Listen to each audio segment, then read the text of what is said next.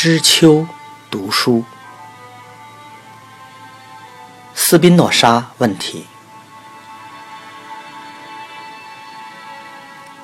著者欧文·亚龙，译者易之心，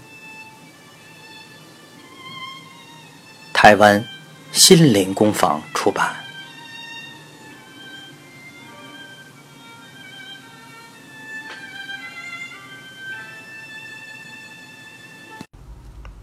第二十二章，柏林，一九二二年春季第一天的柏林，如阿尔弗雷德一九一九年冬季来此短暂停留的记忆。严峻的天空下，带着刺骨的寒风与似乎永远不会落到地上的连绵细雨。包裹着好几层衣服的阴郁店员坐在冷清的店里。菩提大道上空无一人，但每一个街角都有站岗的军人。柏林非常危险，每天都有共产党人和社会民主党人的激烈政治示威活动与暗杀事件。四年前最后一次见面时，弗瑞德里赫写下“柏林夏瑞特医院”的便条，被阿尔弗雷德撕碎丢弃。又在几分钟后。被他捡回来。阿尔弗雷德接近一位站岗的军人，询问医院的方向。对方从脚到头打量着他，咆哮的问：“你选谁？”阿尔弗雷德困惑的问：“是是什么？你以前把选票投给谁？”哦。阿尔弗雷德昂首挺胸说：“我会告诉你，未来的选举，我会把票投给谁？阿道夫·希特勒和整个反犹太布尔什维克的国社党党纲。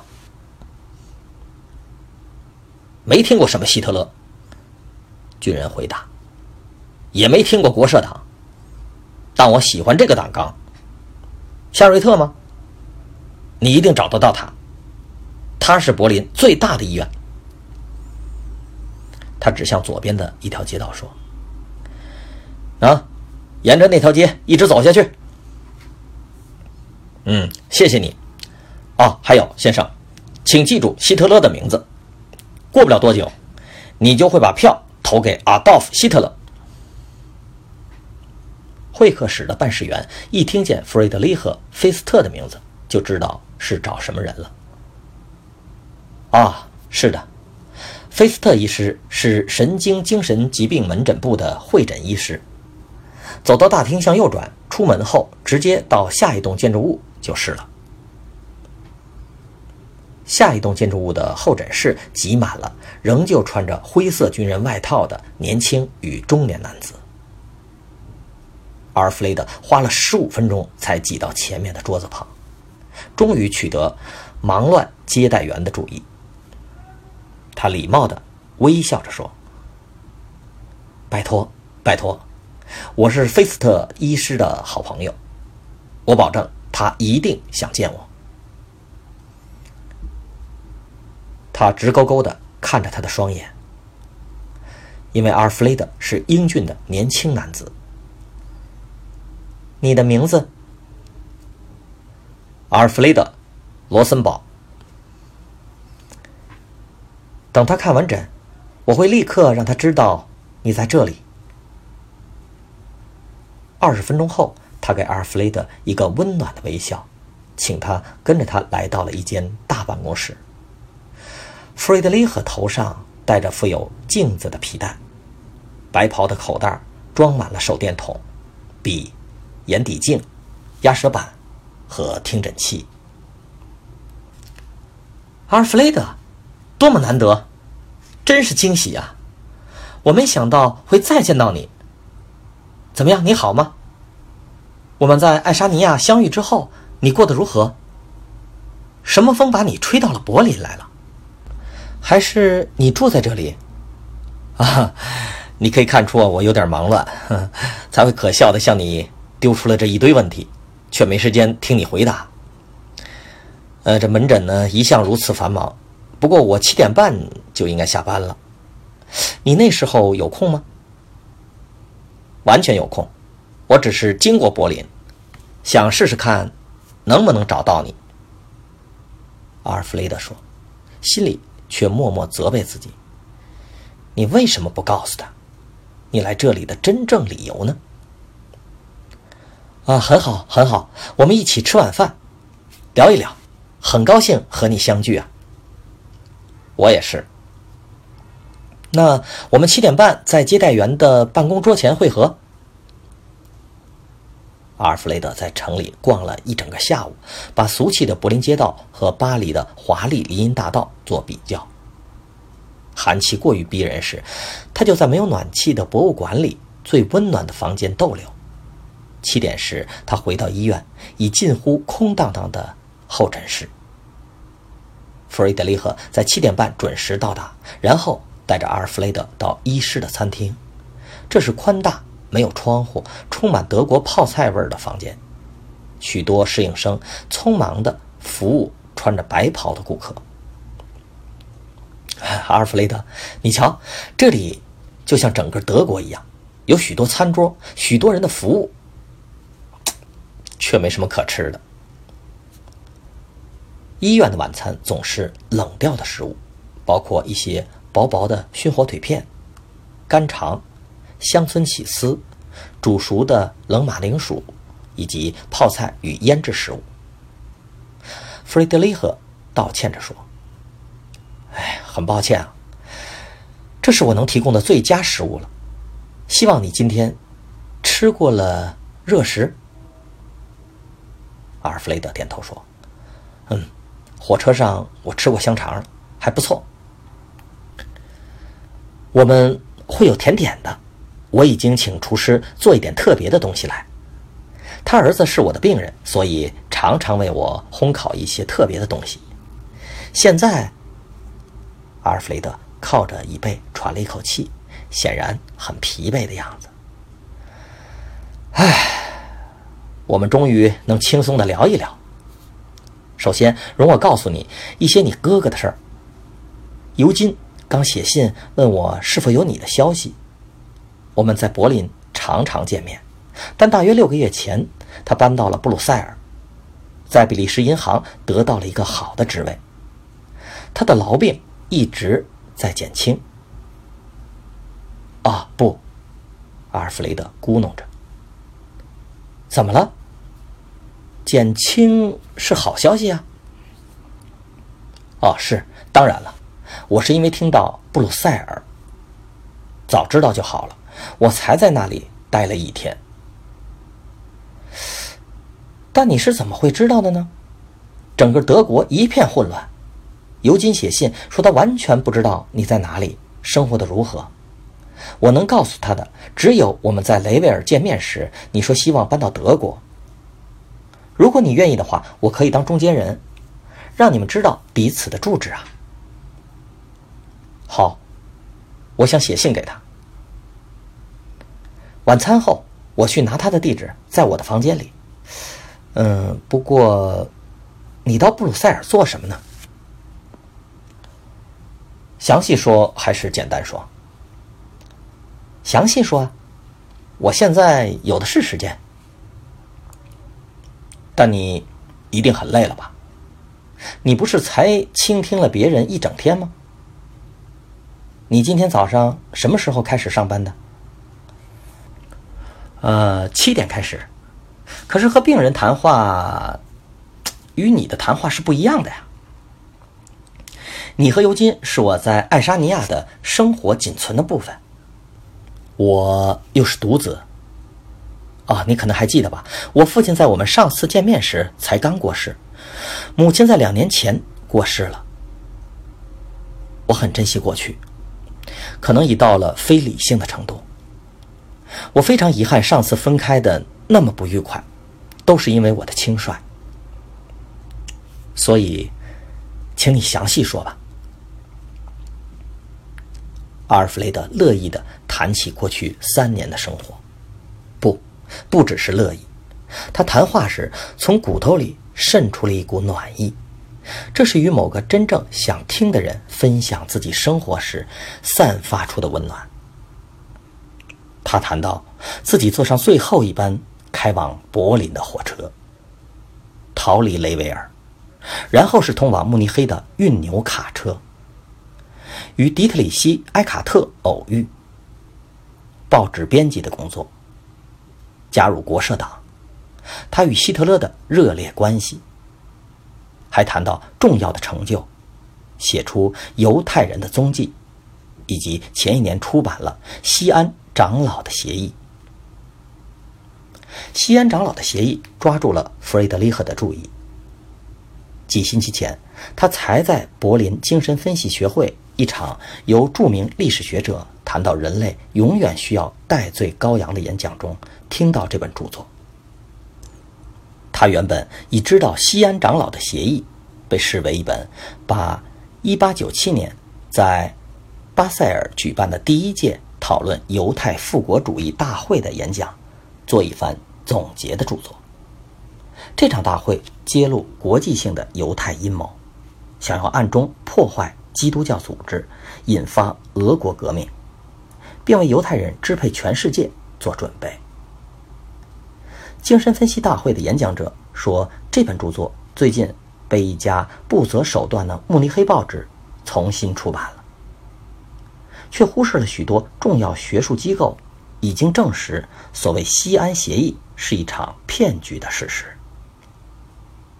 弗雷德里赫很纳闷。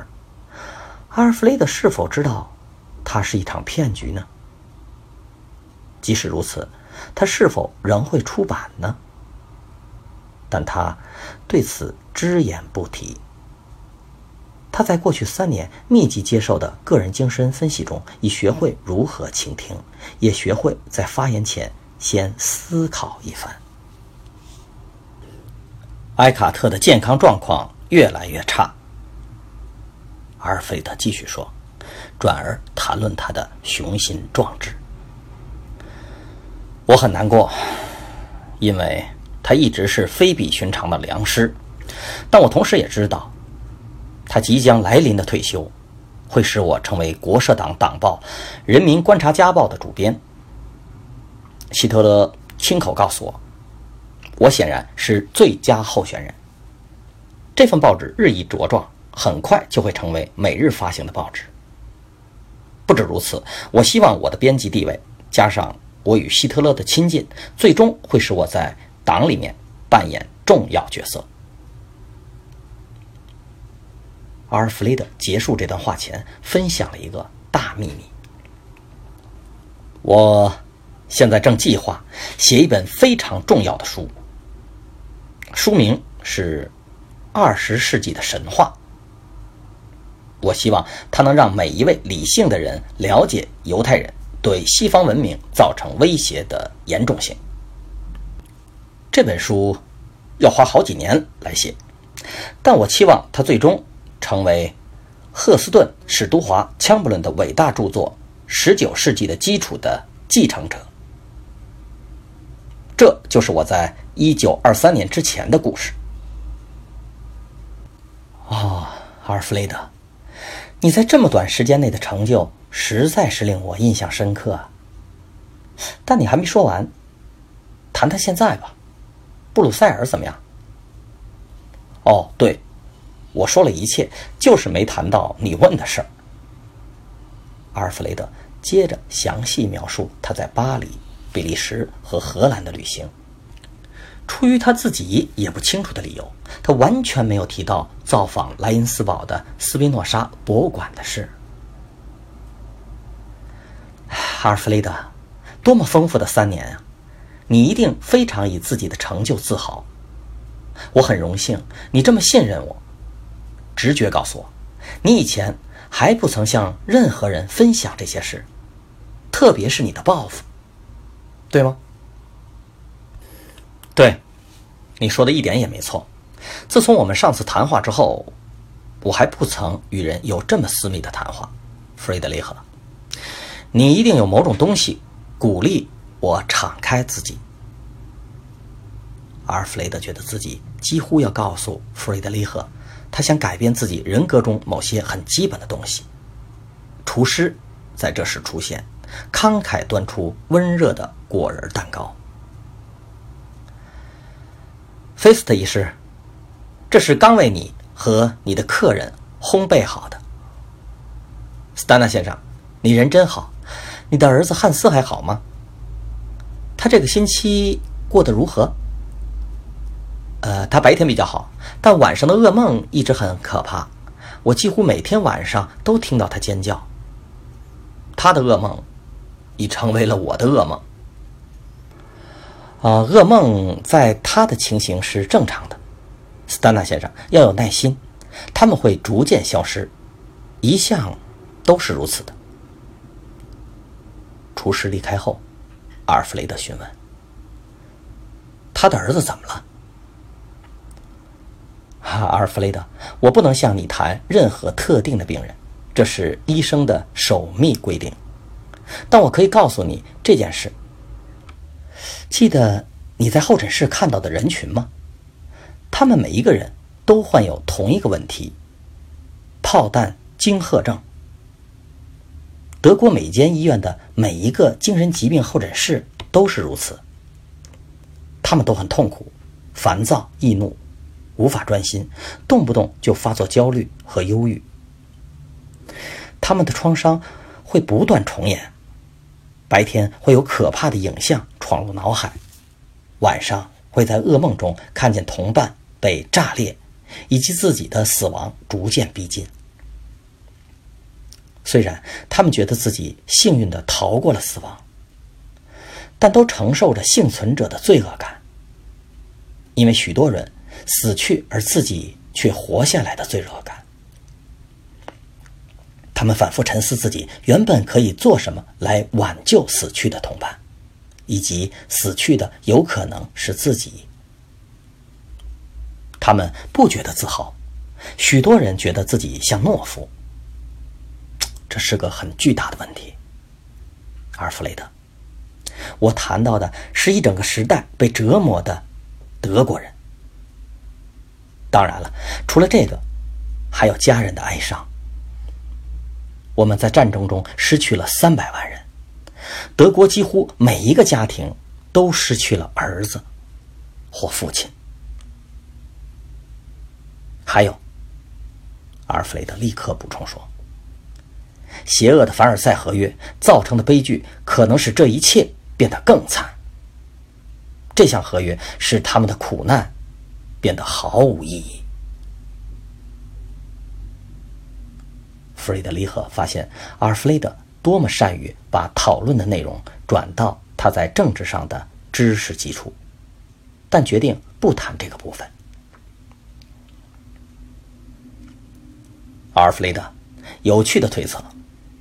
要讨论这一点，我们必须知道巴黎和伦敦的军医院候诊室是什么情形。你也许具有很好的身份，可以为你的报纸探讨这个问题。坦白地说，我希望你会写这件事，所有我们能得到的宣传都会有帮助的。德国需要更严肃地看待这件事，我们需要更多的资源。啊，我向你保证，我一回去就立刻为他写故事。他们。慢慢享用果仁蛋糕时，阿尔弗雷德转向弗瑞德里赫说：“你现在已经完成了你的训练了吗？”“对，大部分的正式训练，但精神医学是个奇怪的领域，因为你永远无法真正完成。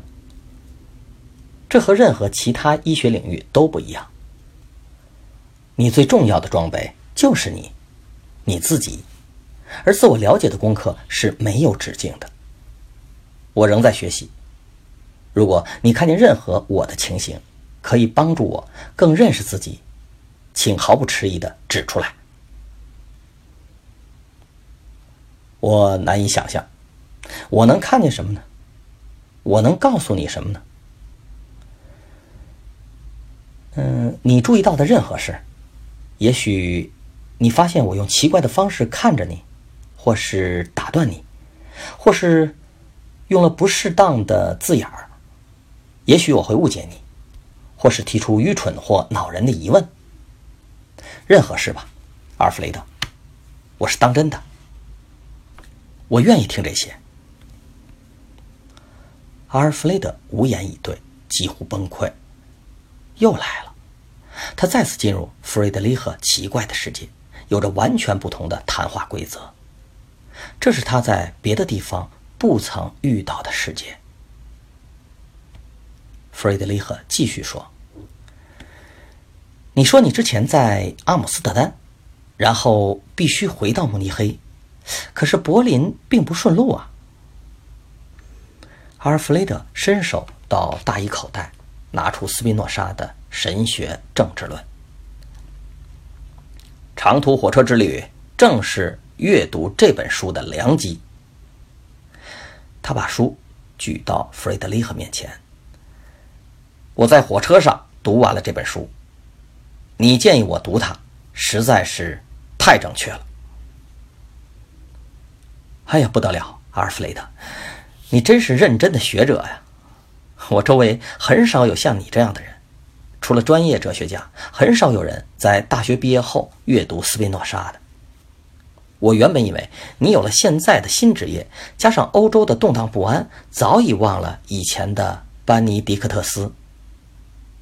请说说你对这本书的看法。啊，头脑清楚，勇气十足，绝顶聪明。他对犹太教和基督教，或是套用我的朋友希特勒的话。整个宗教诈骗行为，都提出了致命的批评。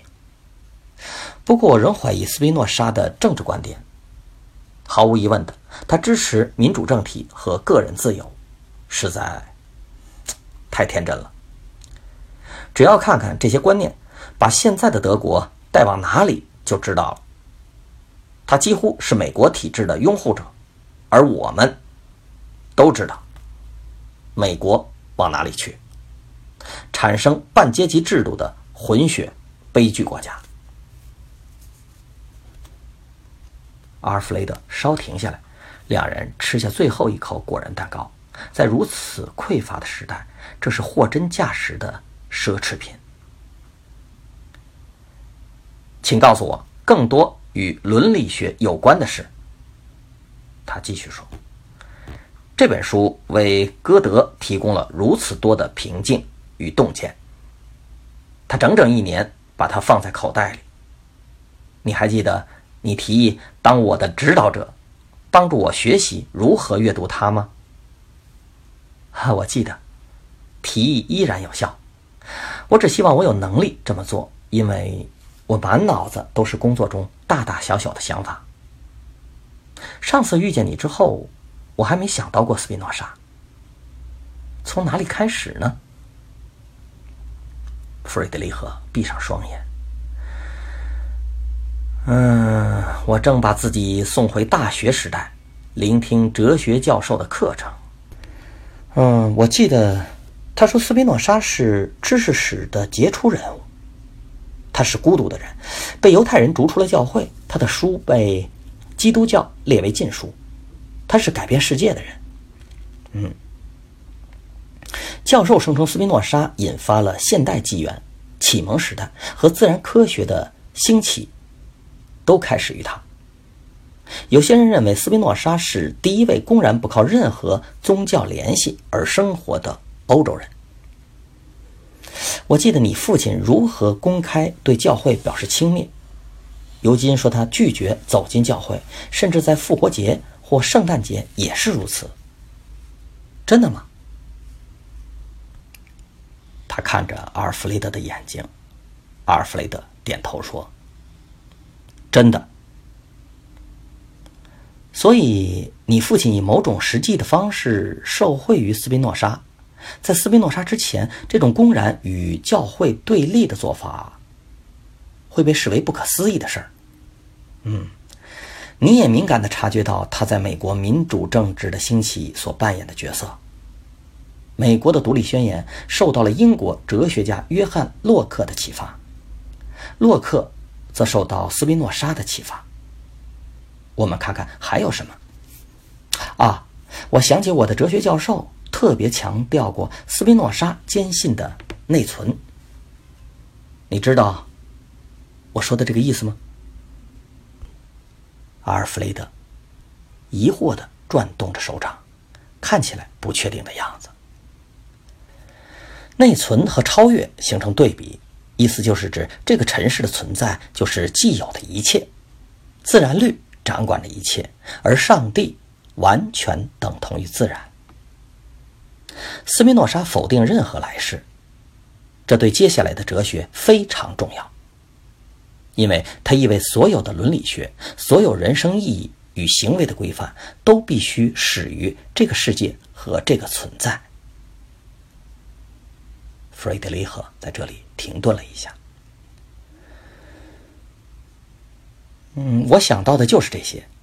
哦，对了，还有一件事，我的教授认为斯宾诺莎是有史以来最聪明的人。我了解这个说法。不论你是否赞同他，他确实非常杰出。我确信歌德、黑格尔和所有伟大的思想家都能体认到这一点。可是，这种思想怎么会来自一个犹太人呢？阿尔弗雷德特别想补充这句话，但克制了下来。两个人可能都很小心避免上次会面时造成如此激烈对立的话题。阿尔弗雷德，你仍然有《伦理学》那本书吗？厨师来到了餐桌旁，为他们倒茶。哟，我们是不是让你无法下班了？弗瑞德雷赫环顾四周，发现餐厅只剩他们两个用餐的顾客后，提出询问。啊，不不，菲斯特医师，我有许多事要做，还要在这里待上好几个小时。厨师离开后，阿尔弗雷德说：“我有了理学那本书，但好几年没打开了。”弗瑞德里赫吹着热茶。啜饮一小口，转向阿尔弗雷德说：“哎，我认为现在是开始阅读的时候了。它不好读，我上了整整一年的课来读它。在课堂上，我们往往花一整个小时来讨论一页。我的建议是慢慢读，它的丰富是难以形容的，几乎谈到哲学的每一个重要面向。”德行、自由、决定论、上帝的本质、善与恶、人的同一性、身心关系，可能还只有柏拉图的《共和国》具有这么宽广的范围。弗雷德里赫再次环顾没有其他顾客的餐厅，虽然斯丹纳先生客气地说。没关系，我还是担心延误他的下班时间。我们去我的寝室吧，我可以快速浏览我的斯宾诺莎笔记，唤醒我的记忆，也可以把邮件的地址给你。弗瑞德里赫在医师宿舍的寝室非常简朴，只有一个书架、书桌、椅子和收拾整齐的床。弗瑞德里赫请阿尔弗雷德坐下后，交给他一本。伦理学，让他翻阅，自己则坐在床上翻阅一本旧笔记。十分钟后，他开始说：“有几个整体性的评论。首先呢，也是最重要的，不要因为几何学文体而感到气馁。我不相信曾有任何读者觉得这种文体很好读。它类似欧几里得几何学。”有精确的定义、公理、命题、证明和推论，极为难读。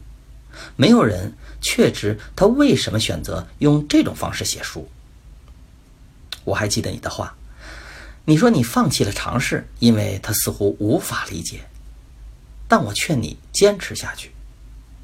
我的教授怀疑斯宾诺莎是真的用这种方式去思考，或只是视之为优秀的教学工具。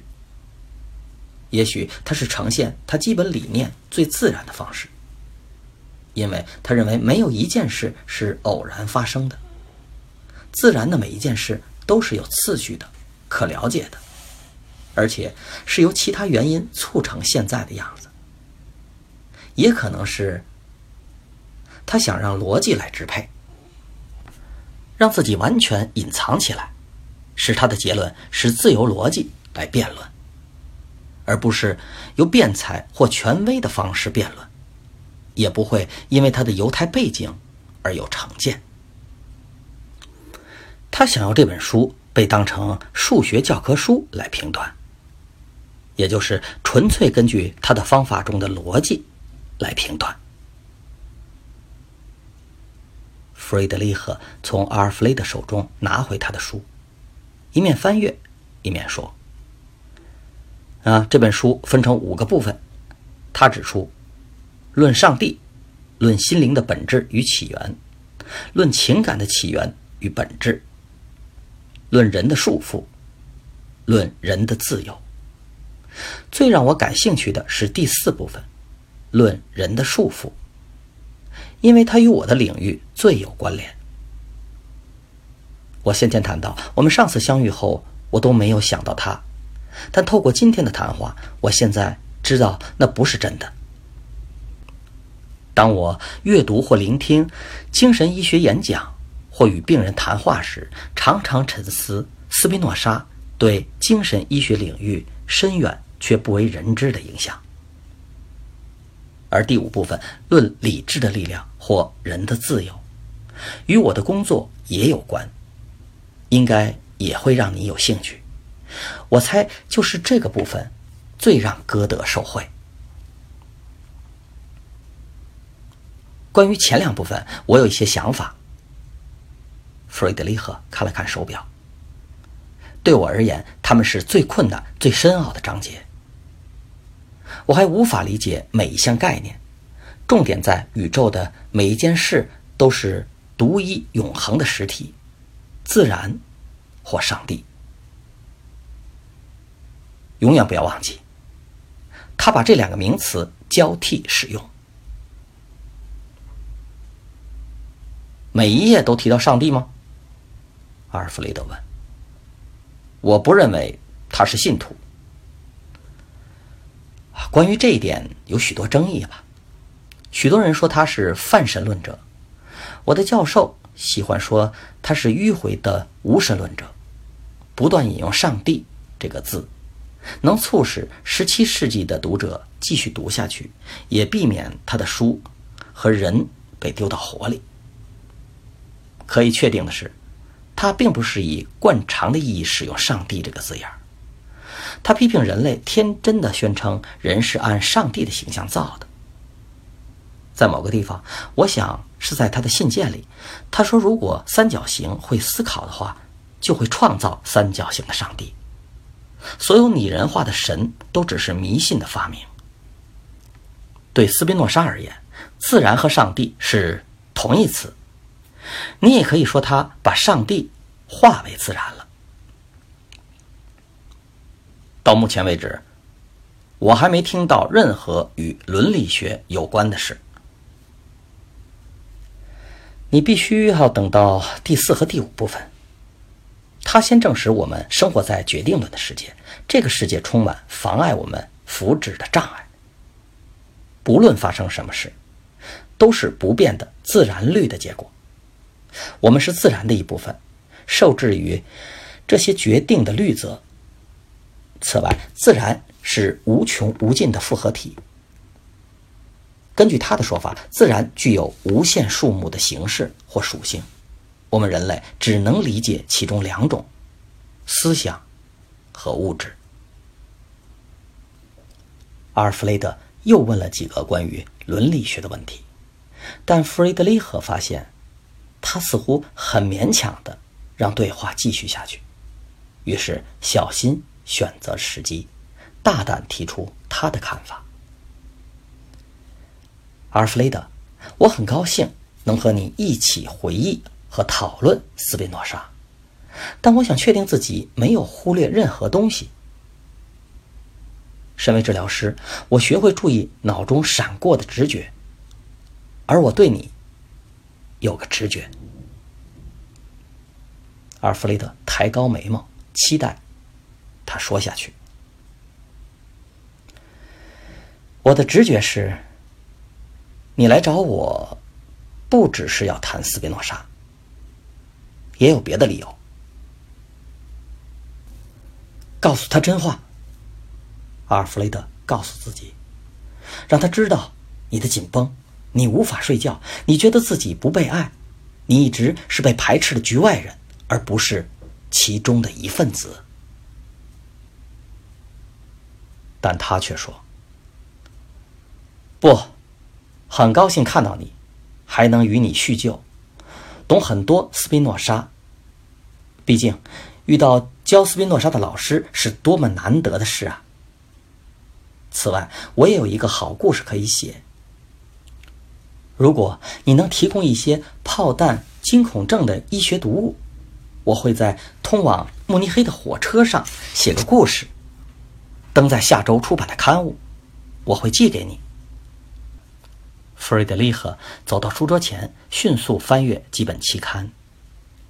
《神经疾病期刊》里有一篇很好的评论。你带着这本刊物。看完再寄回给我。还有，这是尤金的地址。阿尔弗雷德有点不情愿的缓缓起身。弗雷德里赫决定再试一件事，这是他从自己的精神分析老师学到的方法，常常用在病人身上，很少失败。阿尔弗雷德，等一下，我还有一个。最后的问题，容我，请你想象某个东西。嗯，闭上眼睛，想象一下，你现在正离开我，想象你远离我们的谈话，然后想象你坐在通往慕尼黑的长途火车上。当你想象到那里的时候，请让我知道。阿尔弗雷德闭上了眼睛，很快就点头表示进入状况。好，现在这是我想要你做的：回顾我们今晚的谈话，问自己这些问题。我和弗瑞德利赫的谈话有没有什么遗憾？有没有什么重要的议题？是我没有提出的呢。阿尔弗雷德一直闭着双眼，经过长久的沉默之后，缓缓点头说：“嗯，嗯，有一件事。”